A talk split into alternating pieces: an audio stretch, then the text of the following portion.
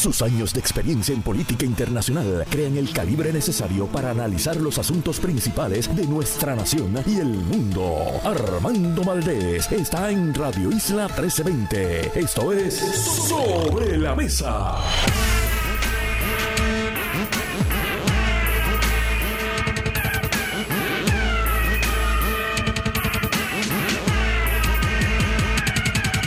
Buenos días Puerto Rico, soy Armando Valdés. Usted escucha Sobre la Mesa por Radio Isla 1320. Hoy en Sobre la Mesa Kenneth McClintock, colaborador de este espacio, ex secretario de Estado, ex gobernador interino, ex presidente del Senado. ¿Qué no ha hecho en su vida don Kenneth McClintock? Con él hablamos sobre todo el quehacer político en Puerto Rico de la última semana. Además, Rosa Seguí, nuestra colaboradora de todos los viernes, estará sentada a la mesa. El director de la película Guagua Aérea, ahora convertido en un musical, Luis Molina, estará con nosotros. Hablamos con él sobre ese clásico del cine puertorriqueño y por supuesto sobre esta puesta en escena musical en las tablas en el teatro en Puerto Rico. Centro de Bellas Artes, Radio Isla está apoyando esta gesta cultural. Hablamos con Luis Molina Casanova. Kiara Rivera también estará con nosotros. Ella es una de las empresarias del programa de formación empresarial para la mujer de la Fundación Sila María Calderón y el Centro para Puerto Rico. Con ella hablamos sobre su empresa para que ustedes la apoyen, pero además para que ustedes se inspiren a montar ese emprendimiento, para que conozcan los servicios y cómo esos servicios han apoyado a tantas mujeres también hombres puertorriqueños, a montar su empresa, a montar su sueño y a lograr la independencia económica. Hablamos con ella sobre eso para que ustedes se inspiren. No es tarde todavía. Si tenía esa resolución para el año 2022, bueno, sí es un poquito tarde. Le quedan dos meses y diez días, porque hoy es 21 de octubre del 2022 y son las 8 y 5 minutos de la mañana. Los asuntos del país tienen prioridad. Por eso llegamos a poner las cartas sobre la mesa. Vamos a poner las cartas sobre la mesa de inmediato. Voy a hablar sobre los arrestos.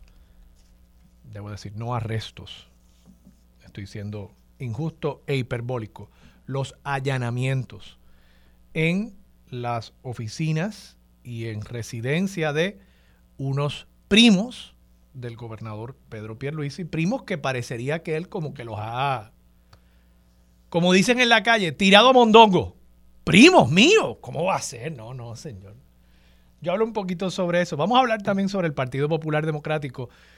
Hay unas expresiones interesantes que se han dado acerca de todo este proceso que en el cual está inmerso el Partido Popular Democrático, alegadamente un proceso reglamentario para tratar de enderezar el curso de ese barco pero yo les voy a sugerir a los que están envueltos en esa conversación que la manera de ganar o perder en este juego de tronos no es enfocándose en lo procesal, sino es enfocándose realmente en lo que le importa a los populares, que es sus posibilidades de ganar en el 2024. No lo digo como algo malo. Los partidos políticos existen para ganar elecciones. Y si no ganan elecciones, pues tienen un problema. Más un partido como el Popular Democrático, que se entiende como partido de mayoría, se entiende como partido de gobierno. Así que tiene que ganar para poder sobrevivir. Pero antes, yo quiero tocar un tema que se ha convertido en algo recurrente en este espacio los viernes, que es cuando por el momento yo estoy viniendo aquí al estudio y se trata del semáforo. El ir aquí me está y aquí me está haciendo seña. E, es un problema, es un problema, hay que decirlo, y estoy seguro que ese semáforo en la intersección de la Muñoz Rivera y la avenida que pasa frente al Choliseo es típico, es representativo de lo que está pasando en todo Puerto Rico con estos dichosos semáforos. Díganme ustedes si nosotros no éramos más felices después del huracán María, por lo menos en nuestra vida dentro de un vehículo cuando en ciertas intersecciones en nuestro país donde no hacía falta un semáforo, la gente más o menos se organizaba sola y transitaban por ahí y no pasaba nada. Digo, yo no estoy diciendo que ese sea el caso con el semáforo de la Muñoz Rivera y esa avenida que pasa frente al Choliseo, porque ahí hay quizás demasiado tráfico como para dejarlo al libre albedrío de cada conductor yendo y viniendo, pero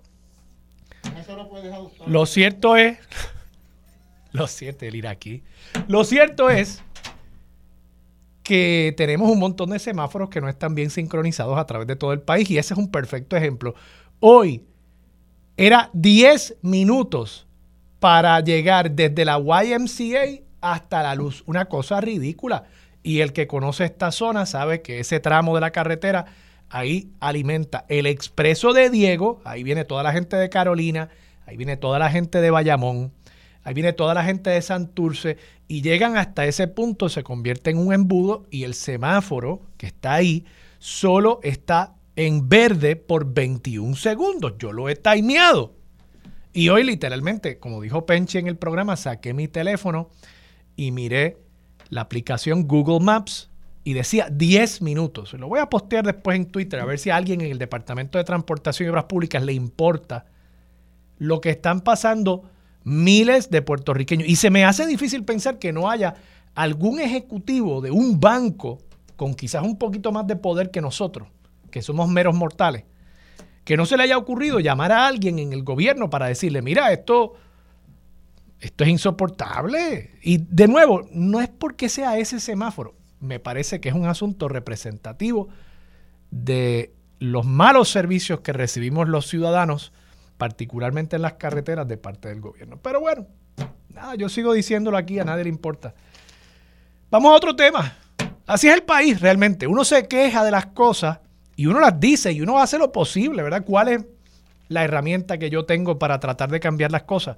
Pues eh, la bondad, el privilegio que tiene Eduardo Rivero y Radio Isla conmigo de darme este espacio aquí. Y aún así no logro nada. Imagínense ustedes la frustración del que lo único que puede hacer es llegar a su casa y quejarse con su esposa o su esposo. Imagínense la frustración de ese ciudadano. Porque las cosas no cambian, así es el país. Pero bueno, hablando de cosas que no cambian, pasa una semana y arrestan a alguien cerca de Pierluisi, o no arrestan, allanan, debo decir. Pero bueno, un allanamiento apunta a otra cosa, ¿verdad? Y parecería que eso se ha convertido en la nueva, no sé, el, el, hit parade de los federales ahora contiene muchos allegados cercanos al gobernador Pedro Pierluisi. Y el gobernador Pedro Pierluisi y hasta las autoridades federales le dicen al país, oye, aquí no hay nada con el gobernador, aquí no estamos investigando al gobernador. Y está bien, eso puede ser cierto. Yo creo que estos individuos que les allanaron sus casas y sus residencias en el día de ayer, posiblemente pensaban que ellos no estaban siendo investigados tampoco. Porque fíjense ustedes que los abogados de estos dos individuos, y me refiero aquí a Eduardo Pierluisi y CERN y Walter Pierluisi y CERN, ellos son hermanos. Y el gobernador ayer hizo hincapié en que ellos no son primos hermanos de Pierluisi. Ellos no son tan cercanos a Pierluisi. es que le da hasta risa a uno las cosas del gobernador. Eh, él dijo, bueno, mira, lo que vi en los medios, estamos hablando de la residencia de Eduardo Pierluisi, quien es un pariente mío. Uno cuando dice pariente no es lo mismo que decir familia, no es lo mismo que decir, ¿verdad? Pariente tiene como una connotación de, sí, es como un pariente lejano. Pero el gobernador no satisfecho con haberle catalogado de pariente, dijo, específicamente su padre, Walter Pierluisi, que en paz descanse, era primo hermano de mi padre. Somos primos terceros. Somos primos terceros. Confirmo que sí, es pariente, pero no tengo información alguna sobre el motivo del allanamiento. Y de nuevo, estos dos individuos, estos dos primos terceros del gobernador, a través de sus abogados admitieron que ellos no tenían conocimiento de que esto iba a pasar ayer. Y lo traigo simplemente para que entendamos que así es como operan las autoridades federales. En otras palabras, el gobernador y hasta las autoridades federales podrán decir, nosotros no estamos investigando al gobernador. Y el gobernador decir, a mí nunca me han dicho que me estén investigando, fabuloso. Pero las autoridades federales no tienen que decirle a nadie que está siendo investigado, ni al mismo gobernador. Es más, ni al presidente tendrían que decirle si estuviesen haciendo una investigación acerca de algún acto criminal que pueda haber cometido, ni al mismo presidente. Ah, que el presidente se entere porque tiene algún soplón allá dentro del FBI que es más fiel al presidente y al partido que a la institución del FBI, eso puede pasar. Pero no tienen que estar diciéndole a las tarjetas de la investigación que están siendo investigados. Así que si estas personas no sabían que estaban siendo investigadas, es posible que el gobernador tampoco sepa que está siendo investigado. Y yo no digo que esté siendo investigado. No tengo la información, no tengo la evidencia para poder decir eso. Pero ciertamente levanta mucha sospecha.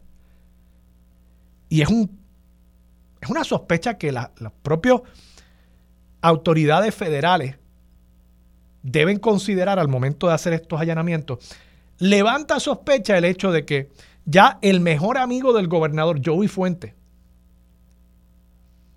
es convicto federal por ayudar al gobernador Pedro Pierluisi a ser electo.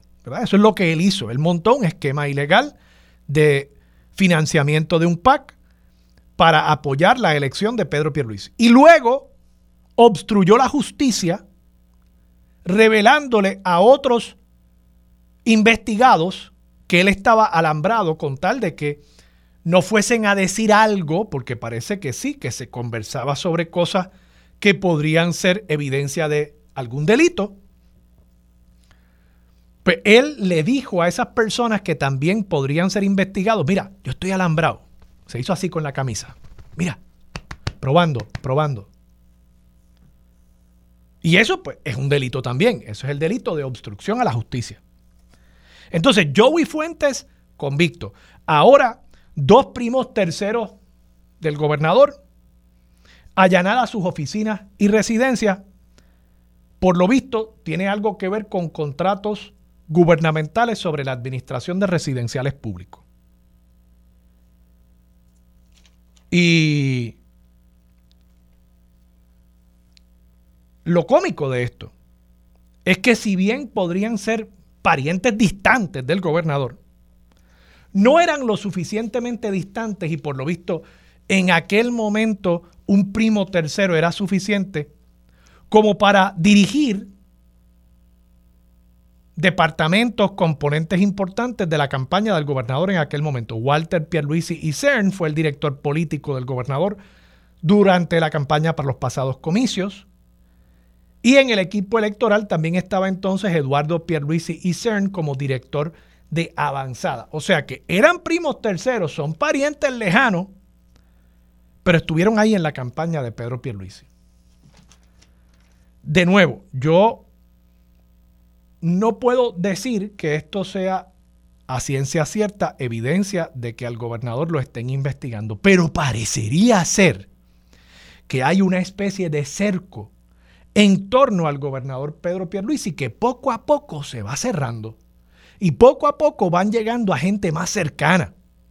Y primero era el mejor amigo del gobernador y después son unos parientes lejanos. y después hay otros parientes mucho más cercanos al gobernador que también están envueltos en la cosa pública, muy directamente envueltos en la cosa pública. Y habrá que ver si al final del día lo que están buscando las autoridades federales es llegar hasta el gobernador con todo y que le digan y le reiteren que él no es el objeto de esta investigación. Algo raro hay aquí. Y los federales no son tontos. Ellos saben las consecuencias que esto tiene. Ellos saben lo que esto proyecta. Cuando ellos hacen este tipo de allanamiento, ellos tienen que saber que una de las consideraciones es, caramba, esto va a tocar, aunque sea a través de los medios, al gobernador de Puerto Rico. Dos cosas adicionales que quiero comentar sobre esto. Hay una expresión aquí interesante del abogado de estos dos individuos, Walter y Eduardo Pierluisi. Eduardo Ferrer. Eduardo Ferrer dijo Y cito que el proceso, el proceso del allanamiento va dirigido a las corporaciones y dijo que no hay ningún tipo de alegación contra Walter o Eduardo Pierluisi y CERN en su carácter personal. Bueno, las corporaciones tienen personalidad jurídica, sí, pero las corporaciones no actúan por sí solas, por lo menos todavía no. Cuando haya robots y haya un poquito de una inteligencia artificial más inteligente, pues quizás las corporaciones tomen vida propia. Y uno vea por ahí caminando a la corporación. Pero por el momento, ¿verdad? En este momento en la historia humana, año 2022, las corporaciones actúan a través de las personas que son sus dueños y agentes. Y por lo visto, Walter y Eduardo Pierluisi eran dueños y agentes de estas corporaciones que están siendo investigadas. Así que no dejemos que el trabajo de un abogado de defensa, que está bien que lo haga, no dejemos que eso nos desvíe la atención de lo que está pasando aquí. Aquí están siendo investigados dos primos terceros, quizás sí son parientes lejanos del gobernador, pero están siendo investigados y el cerco en torno al gobernador de Puerto Rico, Pedro Pierluisi, se sigue cerrando. Un último punto sobre esto. Quiero felicitar, miren que yo critico mucho, pero quiero felicitar a Luis Vega Ramos por unas expresiones que hiciera en el día de ayer, presumo, que por lo menos las recoge el periódico Primera Hora, en las que él señala, a nombre del Partido Popular Democrático, creo que es la primera vez que he visto un señalamiento de este tipo cuando ha habido una acusación o algún tipo de allanamiento que toque de cerca a Pedro Pierluisi, por lo menos en lo que va de cuatrienio. Pues el secretario general del partido, Luis Vega Ramos, pidió al gobernador que divulgue los contratos, negocios, asuntos o cabildeos pendientes que tienen con el gobierno, si alguno, sus familiares, luego de que un primo suyo fuera objeto de un allanamiento por parte del FBI. Dice Vega Ramos, cita, una vez más, allegados y familiares del gobernador Pierluisi se ven involucrados en procesos investigativos a nivel federal. Hace unos meses su amigo de crianza y de estudios, Joey Fuentes, se declaró culpable por aportaciones ilegales para ayudar a su campaña y el gobernador se distanció. Anteriormente, su primo Walter Pierluisi, cuyo bufete es allanado en estos momentos, era el centro de la defensa y gestiones cuestionables en torno a la piscina ilegal y con permisos fatulos en Rincón. Y así por el estilo continúa y plantea lo correcto, que el gobernador debería divulgar. Y no debería uno tener que esperar a que haya este tipo de allanamiento. Me parece que sería lo correcto desde un principio el que el gobernador hiciera esta divulgación. Pero qué bueno que Luis Vega Ramos esté haciendo este señalamiento y esté requiriéndole al gobernador a nombre del Partido Popular Democrático el que se haga esa divulgación y a partir de esa divulgación aquí debería haber investigaciones y potencialmente debería haber legislación para asegurarnos de que estas cosas no se repitan. Porque aquí yo creo que estoy viendo un esquema y me parece que los amigos del FBI también están viendo un esquema. Y por eso es que ese cerco en torno al gobernador día a día, mes tras mes se sigue cerrando. Veremos, veremos hasta dónde llegan. Y de aquí vamos a la pausa. Vamos a la pausa. Regresamos con más de Sobre la Mesa por Radio Isla 1320. Quédate en sintonía. Conéctate a radioisla.tv para acceder y participar en nuestra encuesta diaria. Armando Valdés, Sobre la Mesa por Radio Isla. Llegó el momento, uniéndose a la mesa para analizar de frente y con una perspectiva única, el ex secretario de Estado, Kenneth McClintock.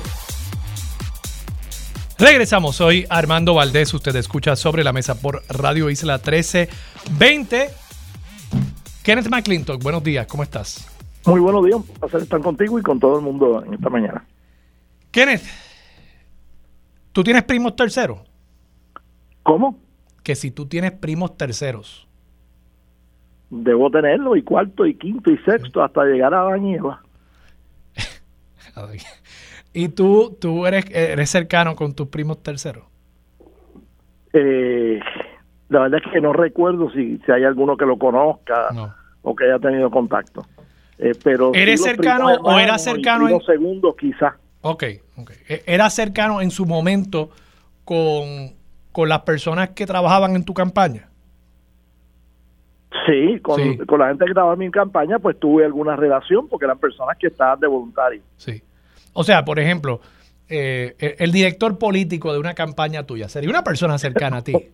Bueno, el director político era yo mismo, así que recuerda que yo tenía campañas pequeñas. Claro. o sea, candidato a- por acumulación. Pero de mira, ordinario, el, el director político de una campaña, digamos, a la gobernación. A ver, estamos hablando aquí en, en los hipotéticos, ¿no?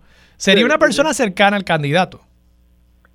Sería persona que tenía contacto frecuente con el candidato. Y, y un director de avanzada. La, la avanzada es la gente que está ahí al lado del gobernador o del candidato Sí, cuando están en la calle. Yo sí, y yo sí tenía un director de avanzada. Y esa era una persona cercana a ti.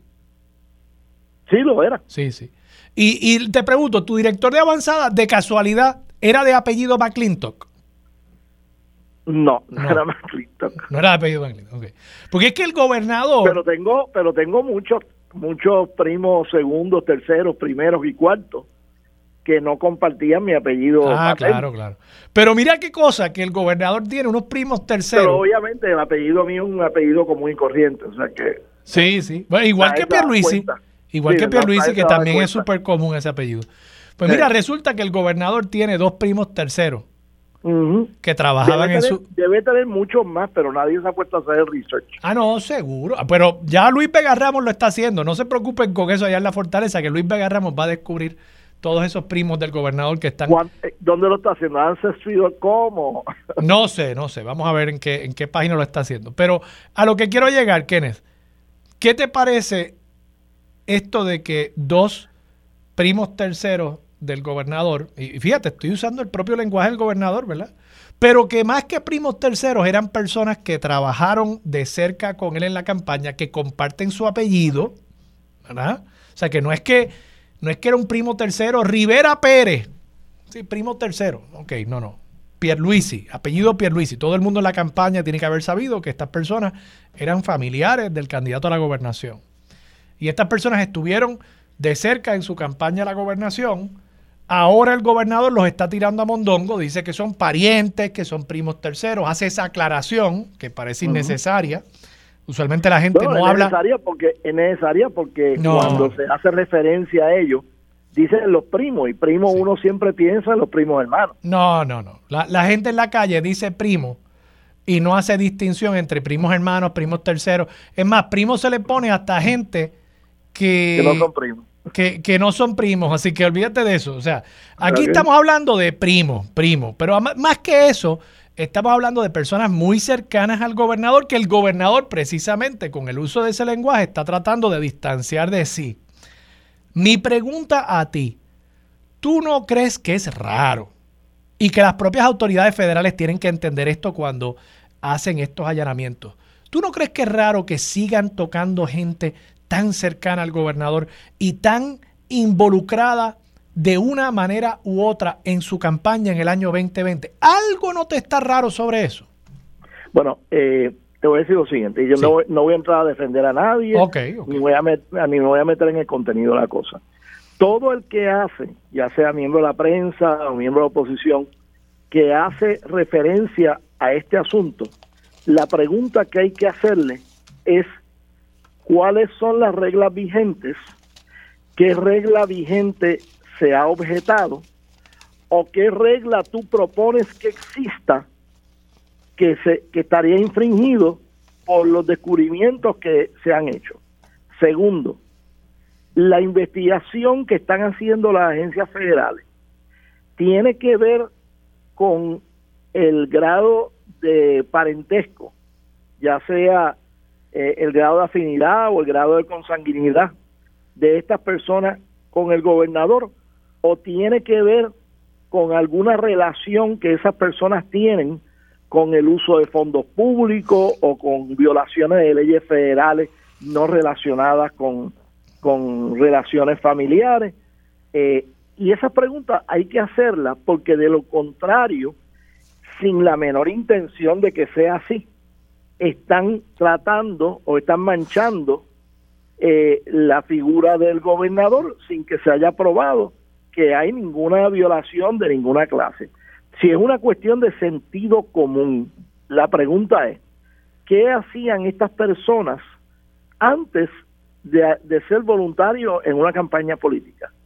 y cuando y ya varias personas han salido públicamente han dicho pues mira estos eran contratistas de hace 15 años atrás en el gobierno este y de hecho leí por ahí de antes de que él fuera comisionado residente y él él fue electo comisionado residente por primera vez hace 14 años atrás así que este tengo la impresión y no te estoy incluyendo a ti ni estoy incluyendo a ningún periodista en particular de que pueden estar teniendo el efecto de mancillar una imagen, eh, sin que esa sea obviamente la intención de hacerlo. Este, pero quién, quién está teniendo, pero quién está haciendo eso, los periodistas o el FBI. No, el, el FBI está haciendo su trabajo. Por eso. Y estoy seguro que el trabajo que ellos están haciendo está basado en alguna relación no con familiares, sino una relación con el uso que le estén dando a fondos públicos de contratos que ellos puedan tener, eh, etcétera, etcétera. ¿Y cómo está tan seguro que no tiene nada que ver con una relación, y digamos no familiar, pero con una relación o con una vinculación con la campaña? Porque ese no puede ser el, el común denominador entre estos casos, que aparentaría serlo, el común denominador. Podría serlo también. Por eso. Pero entonces, si fuera eso, no estarían enfatizando mucho más la relación familiar que lo que enfatizan. La, de hecho, cuando salió, de lo que hablaron era de, los primos del gobernador. No decían de los colaboradores políticos del gobernador, era, era de los primos del gobernador. Oye, ¿tú no crees que, pero tú no crees que en efecto eso es noticioso? O sea, eh, pues, tienen el mismo apellido del gobernador. O sea. El, el, y, hemos visto de paso, esto no, esto no es algo, esto no es algo que tenga que ver con Pedro Pierluisi exclusivamente. Yo he visto en otras ocasiones cuando han habido arrestos, cuando han habido situaciones de hijos de políticos que han tenido accidentes de tránsito, lo que sale es, pues mira, el hijo, el primo de tal candidato, tal político. Y, y en un momento como este, en vez de recordar que este es uno de muchos casos así, no les recuerdan los detalles de otros casos similares. Pero eso aparte. En cuanto a lo noticioso, mira, yo respeto que son los periodistas y sus editores los que determinan qué ellos consideran noticioso y creo que entonces los lectores, los oyentes, los televidentes son los que determinan a qué medios de comunicación le van a hacer caso basado en los criterios de lo que esos medios consideran noticioso y si el, y si el consumidor de noticias está de acuerdo con esa aseveración. Bueno, voy a dejar esto sobre la mesa porque el iraquí me está haciendo señas que tengo que irme a la pausa, pero cuando regresemos, entiendo tu análisis acerca de cómo los medios cubren una noticia, pero quisiera volver a la pregunta de cómo el FBI trabaja estos temas y el hecho de que sigamos viendo investigaciones muy cercanas al gobernador o a su campaña en particular.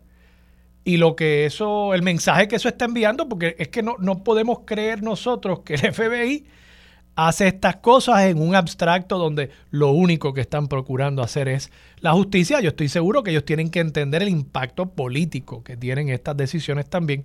Y eso es lo que quisiera discutir contigo cuando regresemos de la pausa aquí en Sobre la Mesa por Radio Isla 1320. Quédate en sintonía. Conéctate a radioisla.tv para acceder y participar en nuestra encuesta diaria. Armando Valdés, sobre la mesa, por Radio Isla. Regresamos, soy Armando Valdés, usted escucha sobre la mesa por Radio Isla 1320. Sigue sentado a la mesa Kenneth McClintock. Kenneth, te preguntaba, ¿las autoridades federales están enviando algún mensaje las autoridades federales, ¿tú crees que están cerrando un cerco en torno al menos a la candidatura, a la campaña del gobernador en el año 2020? ¿O tú crees que es mera casualidad que sigan saliendo personas identificadas de alguna forma u otra con la campaña del gobernador que se está investigando, o en el caso de Joey Fuentes, incluso que ya fue convicto por eh, un asunto relacionado con el financiamiento de esa campaña.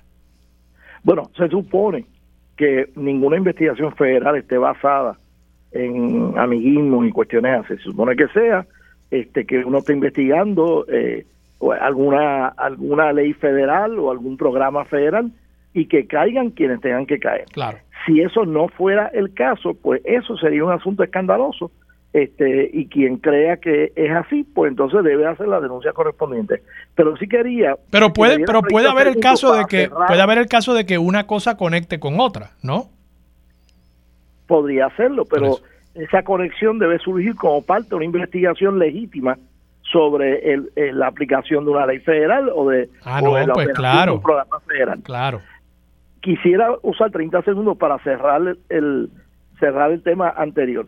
Eh, y ahí lo que digo es lo siguiente, si alguien entiende que hay algún tipo de violación a lo que debería ser la ley, pues entonces yo creo que hay que legislar para que, por ejemplo, un contratista de gobierno no pueda tener una posición voluntaria, tan siquiera de alto rango, en una campaña política importante. Este y así pues ellos no podrían haber sido los directores de campaña que fueron este eh, se podría extender el rango de consanguinidad y de afinidad que define lo que es nepotismo el problema que hay es que si hacen eso puede que invaliden que casi nadie en Puerto Rico eh, pueda pueda evadir eh, el, el cerco nepótico que se quisiera establecer que no exista en este momento y otros cambios de reglas de esa naturaleza, si eso es lo que se quiere. Si no se quiere eso, pues entonces no hay razón para estar haciendo referencia eh, familiar a personas que, que, puedan estar bajo investigación. Pero por, por, qué no se justifica la referencia? Es que, es que sigo sin entender eso, porque es que son los primos del gobernador, estuvieron en su campaña, o sea, no, es, no, son, no son primos tan lejanos como que Mira, yo no hablo con ellos hace 15 años. Es que cuando y son contratistas de gobierno, del gobierno que dirige Pedro Pierluisi. O sea, y, está bien, puede que los contratos los hayan otorgado en otra administración, yo no te cuestiono eso, pero, pero hay varios puntos de, contacto aquí que justifican el que esto sea noticia. Es posible que hayan sido contratistas bajo García Padilla. Es posible. No hemos hecho research. Es posible, pero es que yo no estoy diciendo... Que no sea relevante, puede que no sea relevante quién es el gobernador, no sé, pero a lo que voy es... Pero no crees que es relevante, con lo que sabemos ya, ¿no crees que es relevante que son familiares del gobernador que trabajaron en su campaña? Eh, es relevante de, ah, pues, quiénes pues. fueron los que trabajaron en tu campaña, no importa quiénes hayan sido, y si fueron primos o hermanos o, o distantes o lo que sea eh, es algo que se puede mencionar, pero no puede ser... Qué interesante que menciones hermano. Pero no puede ser el eje de la noticia. Esa no es para mí, y yo no soy editor, no soy reportero, ese para mí no es lo, lo noticioso más allá de una referencia inicial. Yo, yo aquí tengo que diferir de ti, Kenneth, con mucho respeto. Yo creo que la noticia aquí es que primero el mejor amigo del gobernador Joey Fuente ya convicto, de paso, incluso convicto doblemente, porque hasta convicto por obstrucción a la justicia, porque él pensaba que alguien con el cual él estaba hablando iba a decir algo ilegal y le advirtió que él estaba alambrado. Y entonces ahora unos primos, que más que primos, olvídate tú de los primos, que fueron directores de áreas importantes de la campaña de Pedro Pierluisi, están siendo investigados. Y ayer no sabían que estaban siendo investigados. O sea, los abogados de ellos dijeron, no, mira, ellos se enteraron de esto cuando llegaron con la orden de allanamiento. Pues, normalmente ese es el caso en la mayor parte de la Por eso es que, es que nadie le tiene, el FBI no tiene que decirle a nadie que está siendo investigado. Entonces el gobernador insiste, no, a mí no me están investigando. Ah, quizás en algunas investigaciones estatales están acostumbrados a que hayan coladera y que tú sepas que te están investigando localmente pero a nivel federal normalmente eso no se sabe. Por eso, y lo digo porque es que el gobernador ha insistido, cada vez que estas cosas pasan, no, a mí no me están investigando, ¿está bien? Puede que tú no lo sepas. Y fíjate, por ejemplo, hace un montón de años esta, eh, eh, allanaron las oficinas de, de, la, de la compañía donde estaba Alexandra Lúgaro y ella nunca ha sido acusada de nada. Así que, que hay que hay hay muchos casos donde una un allanamiento precede algún tipo de acción eh, judicial, pero hay otros casos en que no antecede eh, una acción judicial, una acusación o lo que sea. Así que que no se puede presumir tampoco en un 90 o un 100% de que algo va a pasar como consecuencia de, un allanamiento que se conoce públicamente. te voy a dar, te voy a dar un respiro. Te voy a dar un respiro, Kenneth. vamos a, vamos a ah. hablar sobre el Partido Popular, ¿te parece? Ah, ok.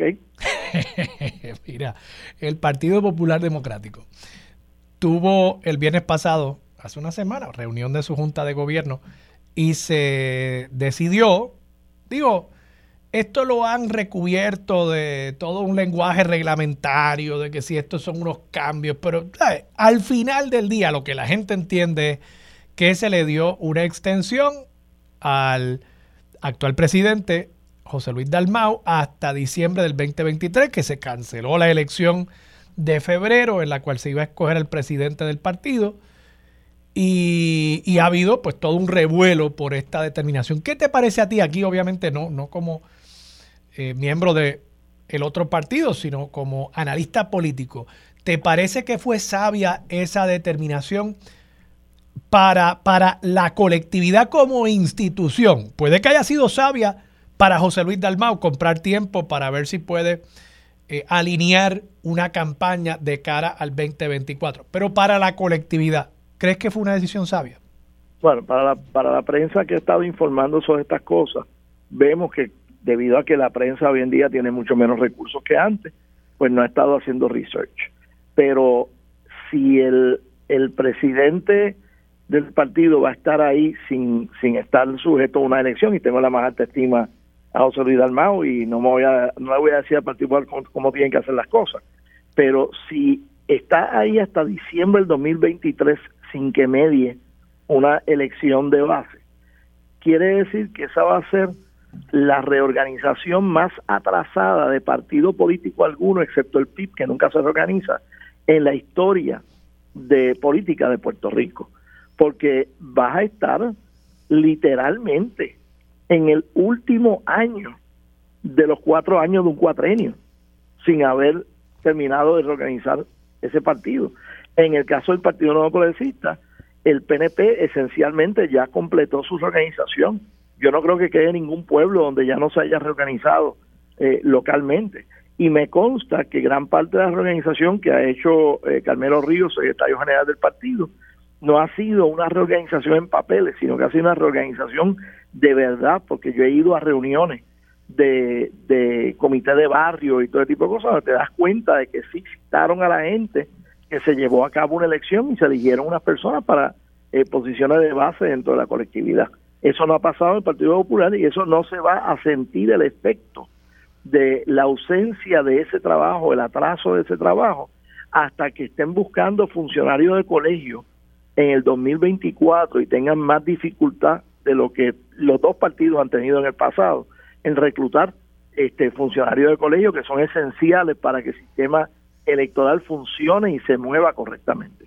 ¿Tú crees que ese es el factor principal, el, o sea, el efecto principal de no hacer la reorganización a tiempo, que te quedas sin funcionarios, o también afecta el entusiasmo, la capacidad de tu comunicar, ¿verdad? Más, más, de, persona a persona a nivel de barrio, por ejemplo? Bueno, afecta también el contenido de la papeleta.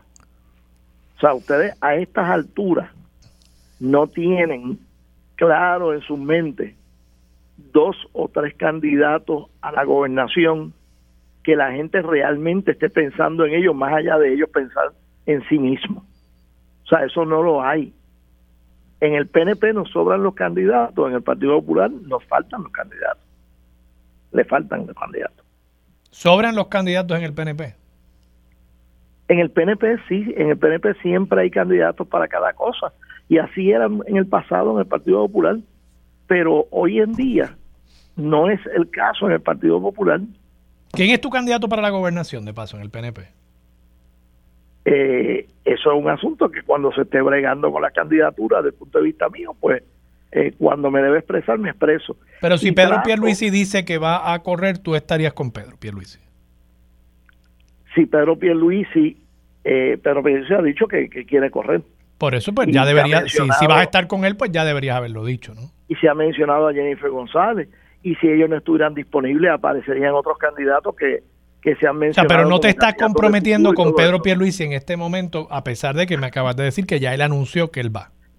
¿Tú crees que el día que yo vaya a decidir y anunciar a quién voy a respaldar por la gobernación, voy a escoger hacerlo meramente en respuesta a una pregunta tuya, a un Pues programa? de quizás, yo no sé. Pues tú, tú y yo somos amigos, estamos colaborando aquí. Quizás Ay, me hagas ese y como- favor. y como amigo, una, en una conversación entre tú y yo, de no medio, un micrófono entre medio, pues podríamos hablar de eso. Es que me está raro, me está raro que... que- De verdad que te está, Me está raro, no, ¿Tú me, que- ¿sabes lo que me está raro? Hablando en serio, me está raro que una persona como tú, tan institucional, Eh, no esté con el incumbente de inmediato, porque la mayoría de los institucionales a los que yo le he preguntado eh, me dicen, mira, Pierluisi es el gobernador y ya dijo que va a correr, yo estoy con él, porque él es el incumbente, es el presidente del partido. Me está raro que tú no, no seas así, no, no sé.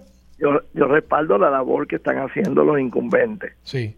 y lo hago en el caso de Pedro como gobernador, lo hago en el caso de Jennifer como comisionada residente, lo hago en el caso de Miguel eh, Romero como nuestro alcalde de San Juan, etcétera. Este, y apoyaré esa labor que están haciendo, eh, no tan solo porque es mi función, sino porque es también mi creencia de que los tres están actuando bien. Pero para el 2024 todavía no te has decidido. Es que es temprano para eso. Temprano, temprano. Está bien, está bien. Está claro. Eh, Estamos claros. Va a haber primaria y en su momento, pues, Kenneth McClintock apoyará a uno al otro o a la otra. Vamos a la pausa. Kenneth McClintock, muchas gracias por estar disponible para Sobre la Mesa. Gracias a ti. Un Cuídate. abrazo. Vamos a la pausa. Regresamos con Rosa Seguí. Eso es lo próximo aquí en Sobre la Mesa por Radio Isla. Próximo en Radio Isla 1320. Yo soy Armando Valdés. Usted escucha Sobre la Mesa por Radio Isla 1320.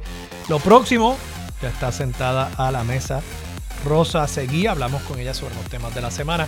Luis Molina, director de la película La Guagua Aérea, que ahora será llevada al teatro musical en las tablas aquí en Puerto Rico, en el Centro de Bellas Artes en Santurce. Hablamos con él sobre esa histórica película del cine puertorriqueño y por supuesto esta puesta en escena que Radio Isla 1320 está apoyando. Y en el último segmento, Guiara Rivera, una de las empresarias del programa de formación empresarial para la mujer de la Fundación Sila María Calderón, para que todos apoyemos a estas mujeres empresarias, pero además para que usted se inspire y decida montar su propio negocio. Yo estoy convencido que todavía tiene tiempo, sí. El 21 de octubre ya. Halloween está a la vuelta de la esquina. Por ahí viene Acción de Gracia. Y después la Navidad, la despedida de año. Y llegó el momento de nuevo para hacer resoluciones para el año 2023. Miren, cuando yo tenía 10 años, allá para el año 1989, yo decía, el siglo XXI, eso era como... Y ahora ya estamos en el 2023, ya la gente pronto, pronto, como en 7 años vamos a empezar a hablar del siglo XXII. Ya, Ustedes lo van a ver. Son las 8 y 59 de la mañana. Su compromiso con la justicia social, los derechos humanos y la equidad la convierten en pieza clave para discutir los temas sobre la mesa. Ahora se une a la mesa la licenciada Rosa Seguí Cordero. Regresamos, soy Armando Valdés. Usted escucha sobre la mesa por Radio Isla 1320. Se sienta a la mesa Rosa Seguí. Rosa, buenos días, ¿cómo estás? Buenos días, Armando. Estoy muy bien. Encantada de estar contigo y con todas las personas que nos sintonizan todos los viernes. Me dijiste algo justo antes de que abriéramos los micrófonos aquí. Por poco me echo a reír. Por lo visto, a ti te gusta la Navidad. A mí me encanta la Navidad y me gustan mucho los olores a Navidad. Y ya tienes un olor a Navidad en tu casa. Y esta mañana a las 7 de la mañana compré olor a pino y lo puse en mi casa. Olor a pino. O sea, que esto es la Navidad, para colmo, la Navidad americana. O sea, El olor a pino, hay pinos en Puerto Rico. Yo cuando pequeña iba a los veranos a Barranquitas y me encantaba. Era un bosque, eh, se llamaba Campamento Morton. Y, y desde siempre me han gustado los pinos, no te estoy mintiendo. Y cogía los, ¿cómo es que se llama? Se me olvidó, los pinos, ¿verdad? La- lo- los pines, pine sí, cones. sí. Ah, lo, lo- sí, Sí, la eh, semilla, ¿no? No sé cómo se para dice eso en español. lo siento, para la semilla de pino, para eh, acorns, ¿verdad? Para para dibujar, para pintarlos, para hacer manualidades. Así que he estado fascinada con los pinos. Sé que me quieres pegar el vellón y me lo merezco, pero me encanta ese olor y lo tengo desde ahora. Yo creo que fue que llegó toda la mercancía hoy y tuve que ir para comprar algo para Isabela, para la escuela bien tempranito y no pude resistirlo. Llegaste a tu casa, prendiste el aire como en 60 grados para sentirte... ¡Ay, no, no, no, no! Sacaste un suéter feo de un ugly sweater y, y tu olor a pino. No he llegado a eso ni a, ni a Halloween ¿Y pones el árbol de Navidad temprano?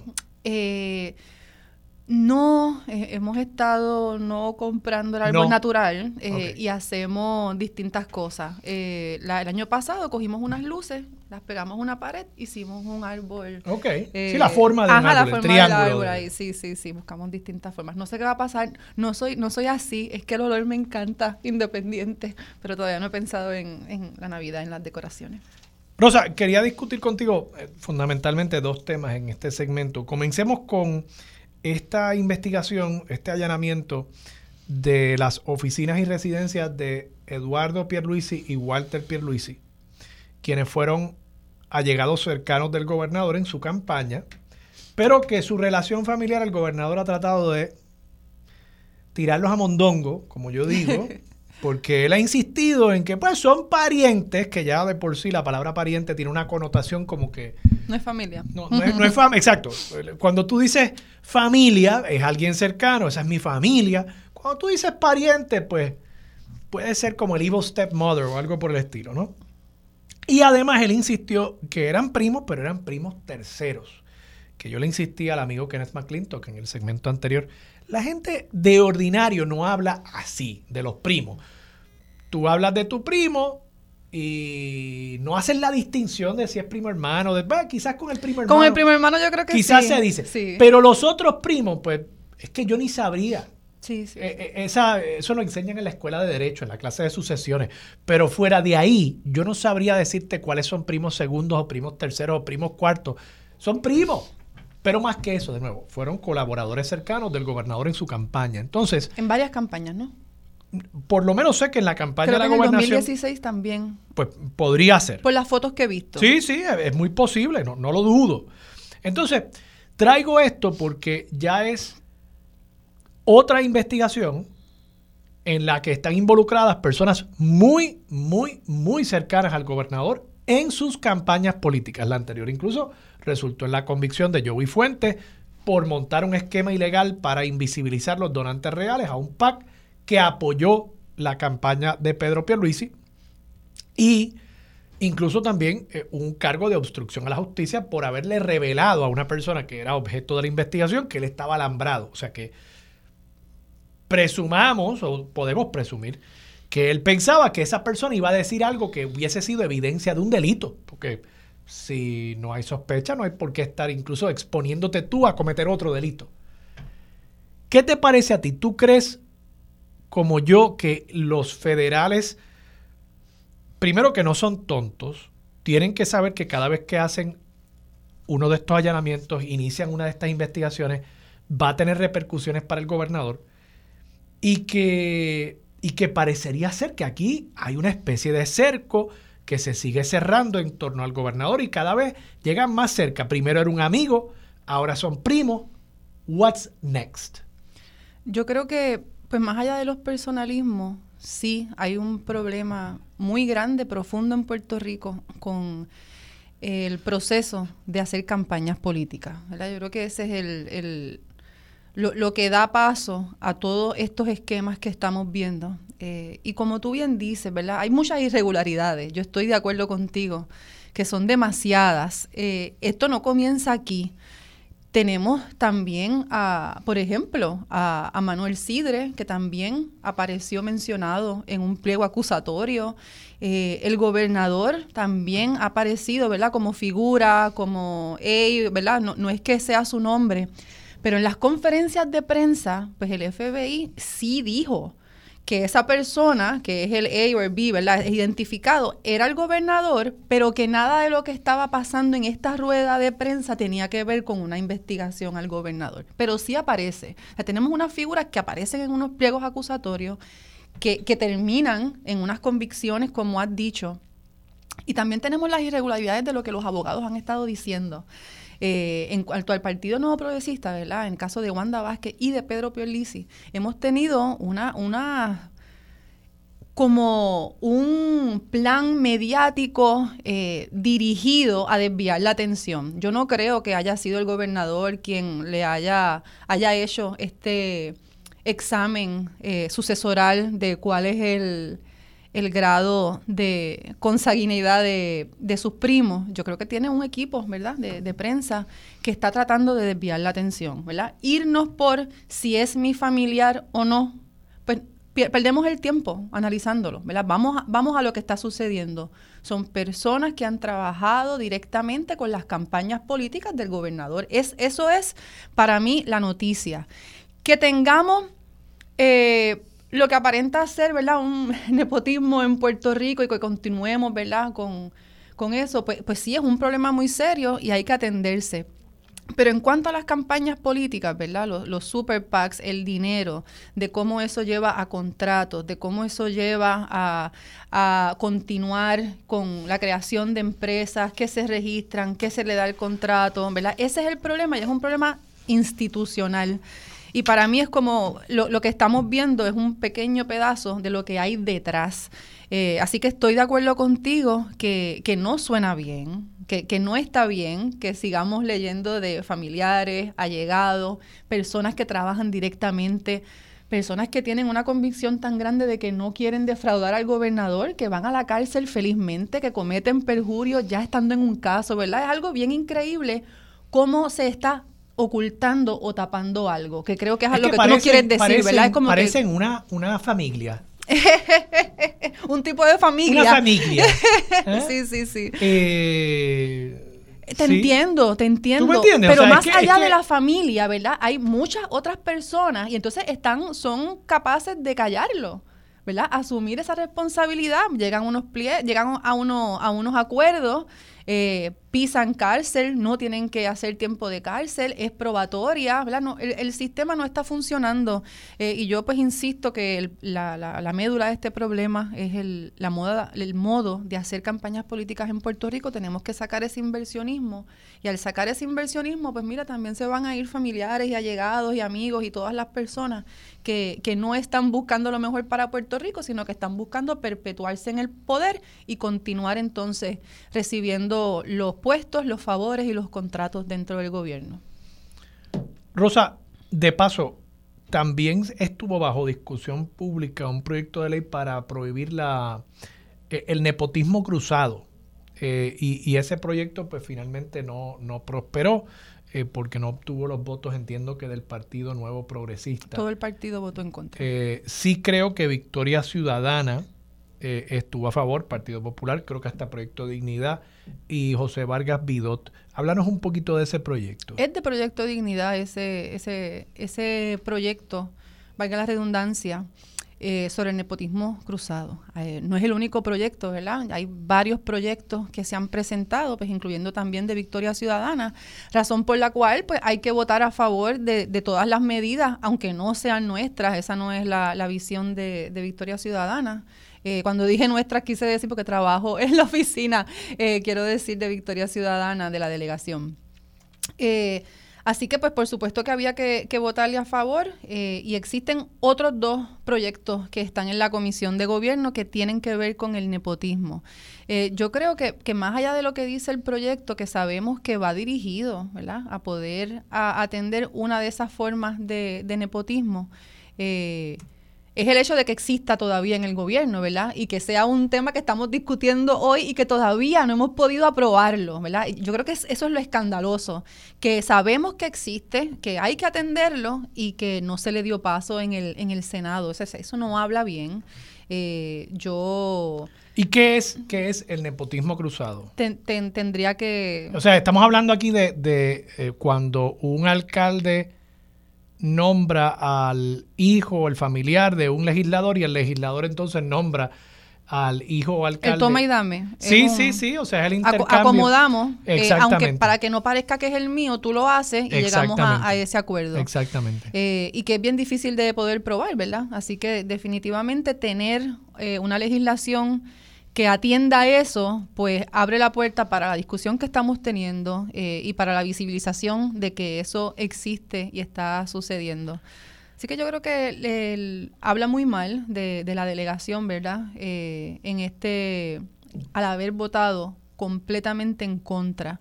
Eh, una de las cosas que se hablan es que se pueden presentar enmiendas, ¿verdad? Que se puede trabajar antes y yo creo que que la comisión de, gobierno que tiene que atender estos asuntos, ¿verdad? Tiene la oportunidad, porque como dije, existen otros dos proyectos presentados y se puede atender esto de otra manera. Yo creo que nadie se va a quedar cruzada, ¿verdad? Y se va y se tiene que trabajar.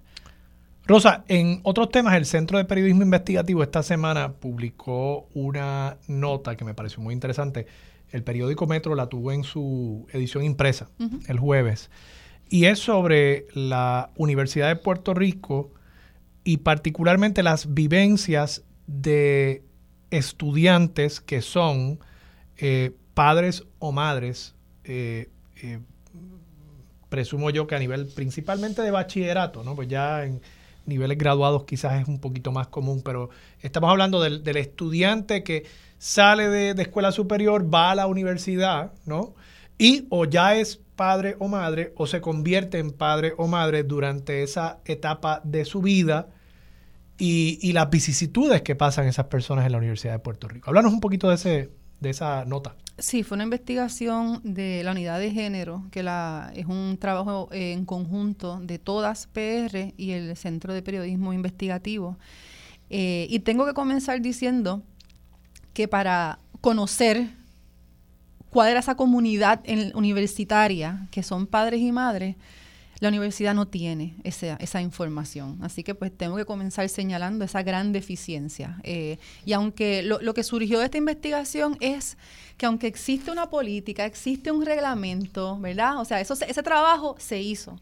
Pero lo que revela es que está engavetado, ¿verdad? Y no es que está engavetado en el sentido literal, yo no lo sé, pero lo que quiero decir es que a las personas que se le, que se le entrevistó, que estaban encargadas de atender estos asuntos, pues lo que dijeron es que le tocaba a estudiantes acercarse y conocer y buscar los reglamentos.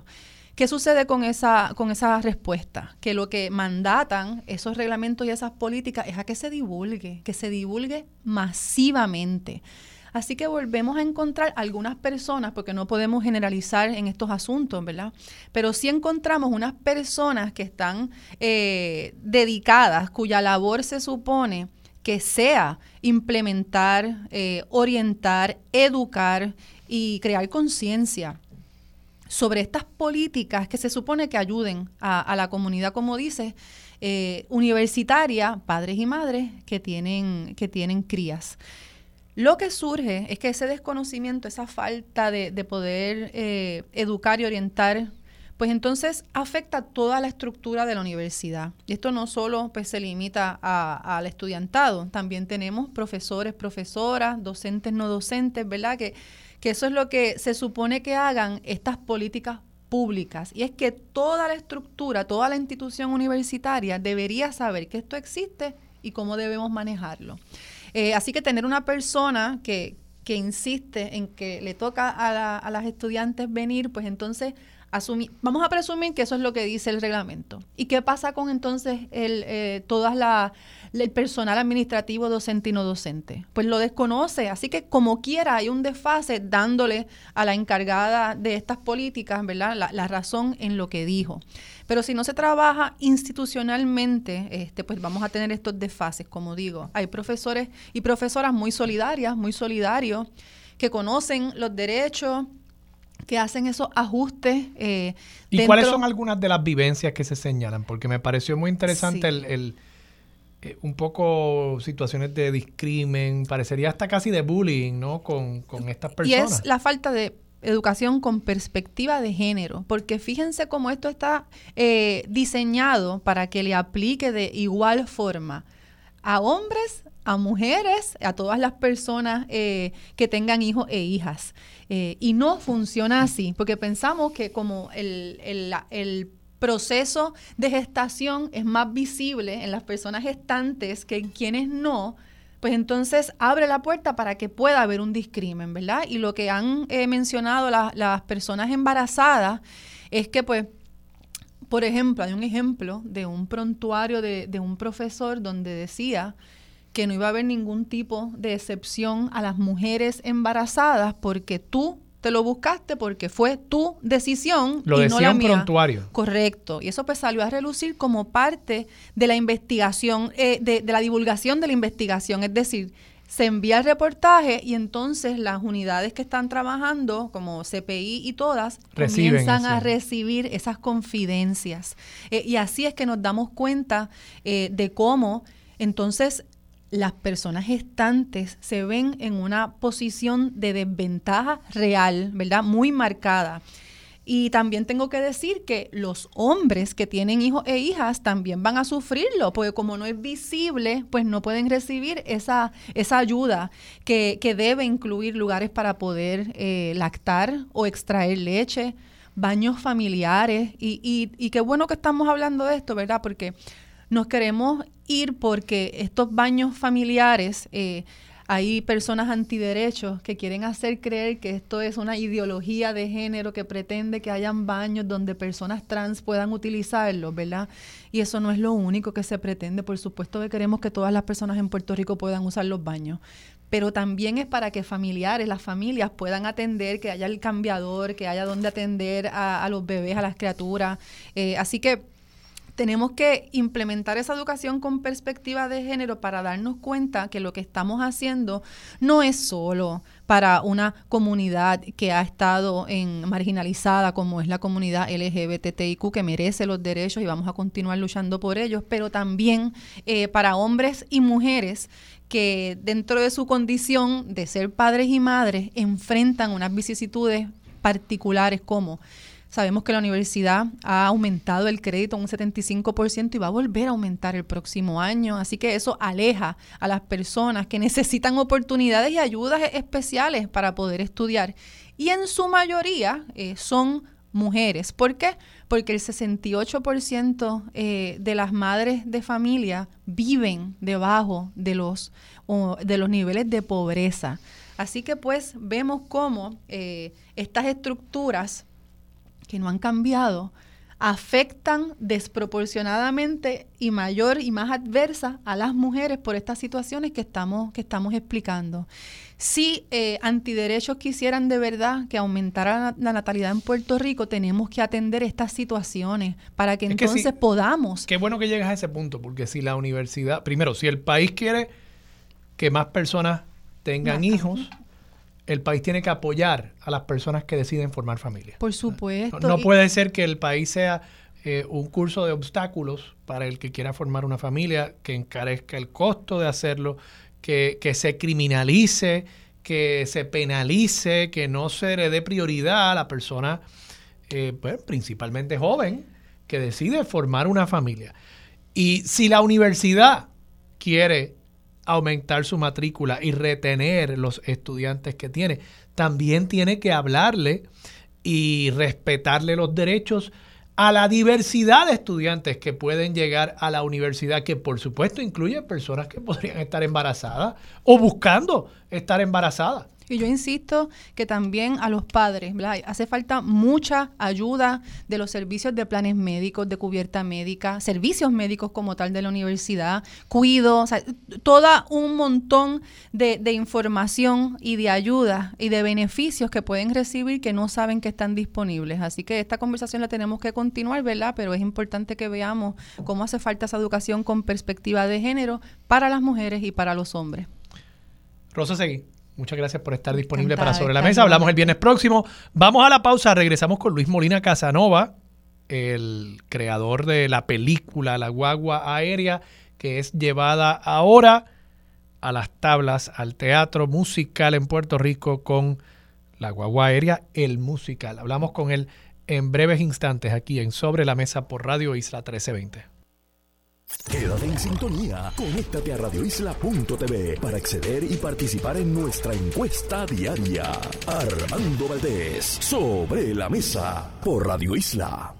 Regresamos, soy Armando Valdés, usted escucha sobre la mesa por Radio Isla 1320. Estamos haciendo las gestiones para conseguir a Luis Molina Casanova, en breves instantes estaremos hablando con él, Pero ya que tengo estos minutitos, había dejado un tema sobre la mesa que no había tenido la oportunidad de discutir hoy, al menos, y es que el presidente de la Cámara, Rafael Tatito Hernández, eh, ha planteado que ahora que ha pasado el shock inicial de la discusión acerca de la determinación que tomó el Partido Popular Democrático el viernes pasado sobre la extensión de la presidencia de José Luis Dalmau, al menos hasta diciembre del 2023, que ahora es momento de discutir las propuestas de manera sosegada. Dice Tatito Hernández, estoy citando aquí de un artículo del periódico El Vocero de hoy, Pedro Menéndez Sanabria firma esta nota. Dice, nuestro llamado es que hay que forjar un nuevo partido popular. Lo tenemos que hacer todos unidos y para esto hay que leer y darle espacio al debate de las propuestas. Durante los pasados días no hubo espacio para eso.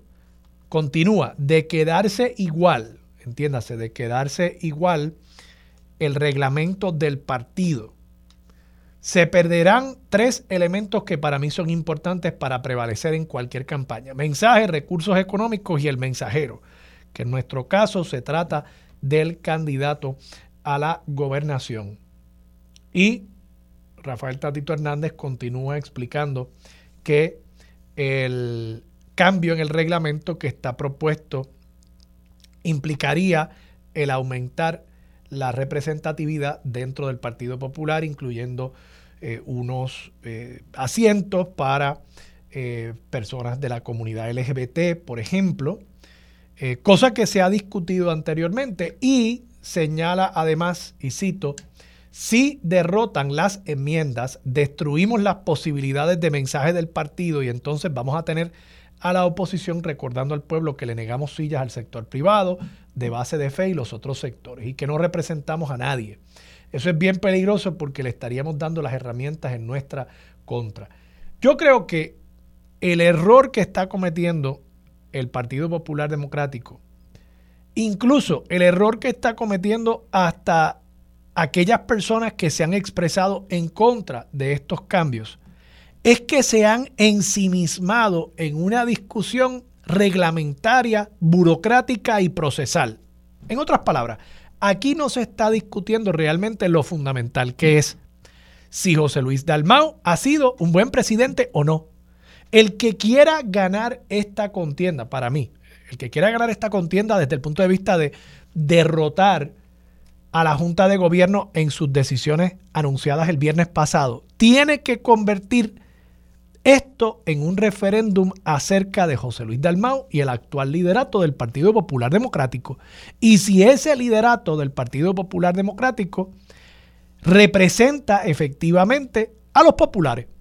Y yo creo que esa contienda se puede ganar y puede incluso convertirse en una oportunidad para que haya una transición, quizás no generacional, pero una transición en el liderato del Partido Popular Democrático a uno que le sea más responsivo a la base del Partido Popular. Y yo quiero recordarles a ustedes, como lo he hecho durante toda esta semana, que José Luis Dalmau fue el que inicialmente propuso el que se celebrara una elección en espacio de 60 días para que los populares de la base fueran quienes decidieran y no un grupo pequeño de líderes. Estas son palabras textuales del presidente del Partido Popular Democrático el 16 de junio en un video que él transmitió a través de sus redes sociales. Entonces, de ese momento al presente, ahora, lo que está planteando Tatito Hernández, lo que está planteando el liderato actual del Partido Popular Democrático, es que el reglamento, la aprobación de estas enmiendas al reglamento, es lo que va a dar mayor representatividad al Partido Popular Democrático. No el que haya una elección abierta para el liderato y hasta para el tema del estatus. No, eso no. Ahora lo que va a traer más representatividad al interior del Partido Popular es la aprobación de unas enmiendas al reglamento. Yo les confieso, yo nunca había visto tanta obsesión por parte de tantos políticos con el tema reglamentario al interior de una colectividad. Nunca lo había visto. Y yo sé que han habido cambios el reglamento del Partido Popular, como lo ha habido al reglamento también del Partido Nuevo Progresista y de otras colectividades en momentos anteriores. Pero creo que este enfoque casi exclusivo en el reglamento es precisamente una de las señales del deterioro ideológico y de la falta de agenda del Partido Popular Democrático. Ante la ausencia de ideas y propuestas, se enfocan en nimiedades, se enfocan en cosas que son procesales por completo.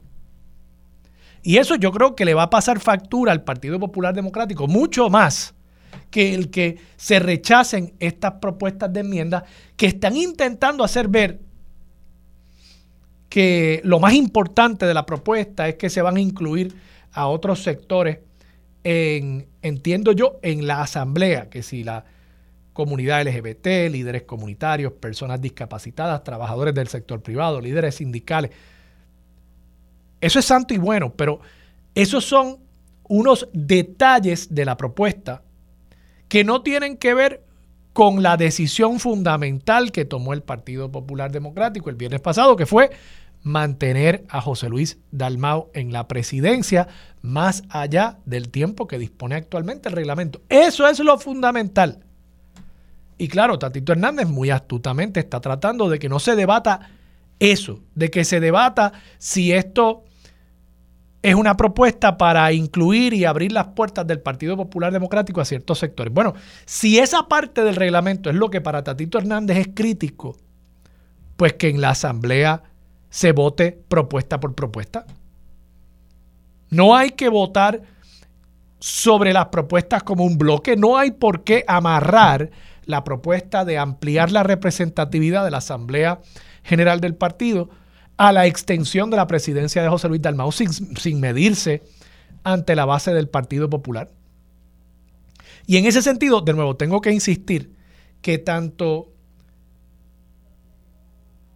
los que se enfoquen en el reglamento porque lo apoyan, como los que se enfoquen en el reglamento para derrotarlo, están desenfocados. Están desenfocados. Porque al final del día, si la oposición al reglamento, si Tatito Hernández logra que se le ponga esa etiqueta a quienes se oponen a la permanencia de José Luis Dalmau, no, es que ellos se oponen al reglamento y a que el reglamento abra las puertas del Partido Popular Democrático a otros sectores, pues entonces gana retóricamente esa batalla. Y por eso planteo, la elección, la decisión que se tome acerca del reglamento hay que convertirlo en una decisión acerca de la presidencia de José Luis Dalmao y de el actual liderato del Partido Popular Democrático. Y preguntarse, preguntarse si estos tres elementos que Tatito Hernández señala como críticos para el Partido Popular Democrático, si hoy el Partido Popular está mejor que hace dos años. Él dice, lo cito de nuevo, de quedarse igual se perderían tres elementos que para mí son importantes para prevalecer en cualquier campaña. Mensaje, recursos económicos y el mensajero. Mensaje. ¿Qué mensaje tiene en este momento el Partido Popular Democrático? Que venga alguien a decirme cuál es el mensaje en este momento del Partido Popular Democrático. Y por qué estos cambios reglamentarios, manteniendo al mismo liderato en sus posiciones, por qué eso haría que de pronto mejore el mensaje. O sea, lo único que va a suceder es que se van a incluir unas personas, no en la Junta de Gobierno, de paso. Si fuese en la Junta de Gobierno, quizás uno podría decir, caramba, pues, pues mira, sí, eh, va a haber un poquito más de eh, oído en tierra con esas comunidades. Y aún así, cuare si realmente va a tener el efecto deseado. Pero no es en la Junta de Gobierno donde se están incluyendo esas personas. Es en la Asamblea, que son 5 mil personas. Así que realmente el efecto que pueda tener sobre el mensaje es muy poco. Más efecto sobre el mensaje va a tener quienes están en la alta cúpula del partido. Y eso, conforme a este reglamento, no va a cambiar no va a cambiar. Y el mensaje en este momento está totalmente ausente, así que cómo mantener al mismo liderato va a hacer que mejore el mensaje. Eso es una pregunta que habría que hacerle a Tatito Hernández. Recursos económicos. El Partido Popular en este momento tiene 240 pesos en la cuenta de banco. Digo, dijo el otro día José Luis Dalmau que ahora tenían 4 mil. Fabuloso. Pero el liderato actual que permanecería en la medida en que se aprueben estas enmiendas al reglamento, el liderato actual es el que ha castrado al Partido Popular Democrático en cuanto a asuntos fiscales y recursos económicos se trata. Y finalmente el mensajero, bueno, pues el mensajero sería, entiendo yo, seguiría siendo José Luis Dalmau. Creemos que él es el mejor mensajero a la cabeza del principal partido de oposición en Puerto Rico. Esa es la pregunta que tienen que hacerse los populares. Si él si José Luis Dalmau es el mejor mensajero para dirigir el Partido Popular Democrático en el año preeleccionario. Para mí que ahí se reduce y debería reducirse la campaña en cuanto a estos cambios al reglamento y la decisión que le toca ahora a la Asamblea de Reglamento del Partido Popular Democrático. Vamos a la pausa, regresamos con más de Sobre la Mesa por Radio Isla 1320. Quédate en sintonía. Conéctate a radioisla.tv para acceder y participar en nuestra encuesta diaria. Armando Valdés, sobre la mesa, por Radio Isla. Regresamos, soy Armando Valdés, usted escucha sobre la mesa por Radio Isla 1320 y a esta hora está con nosotros Kiara Rivera de Eco Native. Ella es una de las mujeres empresarias del programa de formación empresarial para la mujer de la Fundación Sila María Calderón y el Centro para Puerto Rico. Kiara, buenos días, ¿cómo estás? Buenos días, bien. Kiara, cuéntame un poco de tu negocio. ¿Qué es Econative?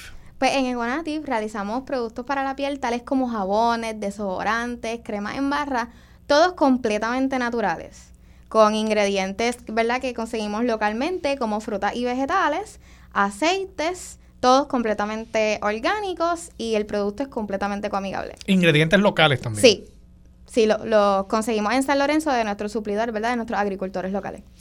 Te pregunto, Kiara, ¿cómo, cómo entraste en esto? Mira, yo comencé, ¿verdad?, en lo que sería el mundo del jabón porque como madre primeriza me di la tarea de buscar todos los productos, ¿verdad?, que están disponibles en el mercado y noté que la gran mayoría de los productos que estaban disponibles para la piel estaban cargados de químicos abrasivos y un exceso de plástico. Así que me di a la tarea, ¿verdad?, de investigar y descubrí lo que era el mundo de la saponificación.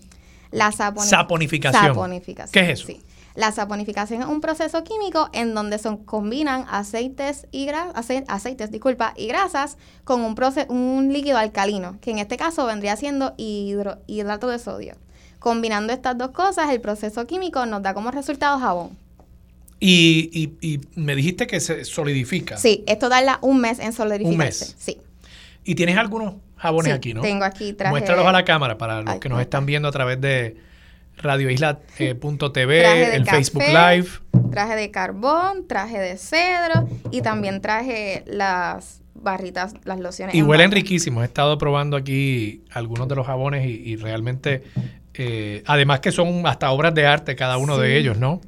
Tú me dijiste que tú los diseños los haces básicamente a mano. Todo esto es un proceso artesanal. Eh, se, hace la traza, que la traza viene, viene siendo la combinación del aceite y la lejía.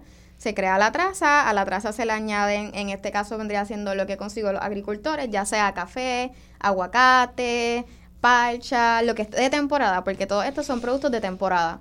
El café está todo el tiempo porque el café tenemos, ¿verdad?, accesible bastante tiempo. Eh, luego que se realice la traza, se echa un molde que viene siendo como un loaf de pan. Se echa ahí y lo dejamos por lo menos un día en lo que se solidifica, se guarda y se, tarda un mes en estar listo. Te pregunto, tú empezaste por tu interés personal como, como madre. Correcto, sí. Con una criatura. ¿Cuándo ¿Cuándo fue esto? ¿Cuándo empezó?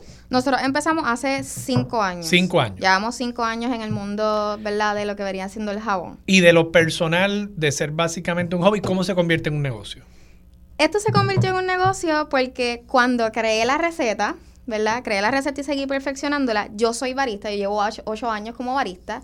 Y en el lugar en donde estaba trabajando eh, ya eran clientes habituales, así que empecé, mira, hice este jaboncito para que lo pruebes y luego me cuenta qué pasó, que esto se volvió costumbre, so, ya las personas iban por su café y por su jabón del mes. Entonces me decían, mira, Kiara, tienes un jabón disponible. Entonces ya era como que, mira, sí, después, mira, quiero tres de los que me diste la semana pasada. Entonces yo dije, tocó. Así que toca vender jabones. Comencé solamente con los jaboncitos. Después pasé a lo que eran las cremitas en barra. Luego vino la demanda de los desodorantes. Y así poquito a poco hemos añadiendo más productos. Y me dijiste que de, de esto ya pronto vas a estar abriendo un local. Correcto, vamos a tener eh, una tienda móvil ubicada en San Lorenzo y en esta tienda móvil, ¿verdad? Vamos a tener una unión de lo que viene siendo mis ocho años como barista y mis cinco años como artesana. La misma se va a llamar Econati Coffee and Soap Bar. Vamos a tener una barra de cafés eh, en donde vamos a tener un sinnúmero de syrups hechos por mí y vamos a tener entonces una área en donde van a estar todas las barras de temporada que casi básicamente van a estar los syrups y los jabones más o menos lo mismo porque serían productos de temporada. O sea, Qué chévere. si hay syrup de pumpkin spice, hay jabón de pumpkin spice y así. ¿Dónde va a estar localizado? En, en San Vamos a Lorenzo? estar en San Lorenzo, en el mall, al frente del Coliseíto Cahuitas Colón. Ahí vamos a estar localizados. Y abre pronto. Estamos pronto a abrir, vamos a estar inaugurando, ¿verdad? Si Dios quiere, el 5 de noviembre. Excelente. 5 Cinco de de noviembre. ¿Cómo las personas pueden... Bueno, antes de eso, eh, fuiste a la Fundación Sila María Calderón. Correcto. Eh, eh, ¿Qué aprendiste allí? ¿Cuá- ¿Cuándo, primero, cuándo eh, accediste a los servicios de la Fundación? Accedí hace, salí, si no me equivoco, hace cuatro meses de ahí. Ah, wow, Estoy- reciente, súper reciente. Pero de verdad que la experiencia fue súper buena. Hay un montón de eh, personas súper preparadas y gracias a ellos, ¿verdad? Logré organizarme eh, para salir al mundo empresarial porque esto es algo que yo desconocía. O sea, yo puedo vender jabón, pero hay que organizarse más allá de eso. Hay alguna, hay que administrarlo Sí, uno puede tener un buen producto, pero uno tiene que Exacto. saber cómo venderlo, Claro. cómo administrar Hay que el saber negocio. administrarlo, hay que conocer las leyes y ver de verdad todos los recursos que están disponibles en el centro me ayudaron un montón, un montón. O sea, este negocio que estás abriendo ahora es, es resultado Sí. de, de esa gestión. en la- Gracias, gracias a, a verdad a todo lo que aprendí, pude comenzar a materializar lo que vendrían siendo mis sueños. ¿Verdad? Ya comenzamos por algo pequeño y esperamos poder expandirlo a algo mucho más grande. Pero gracias a esa organización que aprendí ahí, pude ir materializando. Y no solo eso, a, ¿verdad? A las personas que tenía en mi grupo que, Kiara, tú puedes, yo sé que sí. Y son personas que no, eh, cuando tú terminas los cursos, eso no se acaba ahí. Sigues recibiendo apoyo. Si necesitas algo, tú llamas, ellos te ayudan. Es algo de verdad que yo se lo recomiendo a las personas para que vayan y utilicen esos servicios. Y me imagino que también uno conoce otros colegas Claro, que claro. también son... eh, Hacemos asociaciones. Sí, claro sí, que sí, Y de pronto un disador gráfico, una diseñadora gráfica Exacto. necesita... Hay de todo. La conseguiste ahí en la, en la Fundación Sila María Calderón. Diseñadores gráficos, eh, contables, eh, tienen acceso a un sinnúmero de recursos. ¿Qué fue lo, lo más que aprendiste? Lo más que te ayudó para organizarte. Eh, usualmente me dicen la parte de contabilidad, que es la parte La que- contabilidad y también ataca mucho lo que vendría siendo eh, literalmente la organización. La organización es súper importante y nos llevan de la mano. O sea, si, ok, ya tienes tu producto, pero ahora vamos para lo legal. Porque la mayoría de los empresarios sacamos el producto, sacamos un certificado de comerciante y pensamos que eso es lo, ya no hay más nada. Pero hay muchas cosas más, ¿me entiendes? Y ellos nos llevan pasito a pasito. Ok, tú quieres esto, pues tenemos que hacer esto y así sucesivamente. Cosas que no lo sabemos. Y de verdad nos organizamos un montón con ellos. Econative, el nombre, ¿cómo nace? Econati sale de eco, de ecoamigable y nativo. La unión de los dos viene siendo Econati. ¿Y cómo se escribe? Para los que nos estén escuchando y van a buscarlo. Eco, E-C-O-N-A-T, se me fue, T-I-V-E, doble E al final para la página web y Facebook, que vendría siendo econative.com. Ok. Y en la página las personas pueden conseguir productos. O sea, ya, Sí, ya ahí, está. ahí están los productos y también en la misma página web pueden conseguir el Facebook, el Instagram, el TikTok, todas las redes sociales, a vida y por haber. Muy bien. Dinos de nuevo, 5 de noviembre es la inauguración. 5 de noviembre la inauguración en nuestra tienda móvil al frente del Cahuitas Colón. Al frente del Cagüitas Colón. ¿Y vas a estar ahí qué días? Vamos a estar los 7 días por el momento. ¿Siete Los días? siete días por el momento. Está bueno eso. Tenemos- ¿Y un buen café? ¿Y el horario? 7 de la mañana 4 de la tarde. Perfecto, eso para el que esté buscando un café allí en San Lorenzo. Lo esperamos. Ya sabes, y además estos jabones que están espectaculares, están preciosos. Da- dame unos acá para... Este es el de... Carbón dijiste- activado y carbón menta. activado. Miren Este qué es el lindo. de café y este es el de cedro. Más o menos cuánto dura una de estas barras de, de jabón. Una o dos semanas, si son, ¿verdad? Guardadas en un lugar en donde no les caiga el agua, etcétera. Una jabonera con buena filtración. Excelente. Bueno, de nuevo, para irnos, eh, ¿dónde pueden acceder información acerca de tus productos para comprarlos? Www.econative.com, doble E al final de Econative, en Facebook e Instagram como Econative y mi número de teléfono es 787-595-7922. Di el número de nuevo. 787-595-7922. Bueno, Kiara, muchas gracias. Muchas gracias, Gracias a ti por a la. Fundación Sila María Calderón, por el trabajo que hacen y por seguir trayendo a estas empresarias que son realmente una inspiración. Hay que apoyarlas a ellas y también hay que uno inspirarse y echar para adelante. Tan, tan tarde para la resolución del 2022, pero pueden quizás empezar en la del 2023, ya desde ahora. Vamos a la pausa. Mili Méndez, dígame la verdad, es lo próximo aquí en, sobre, en Radio Isla 1320.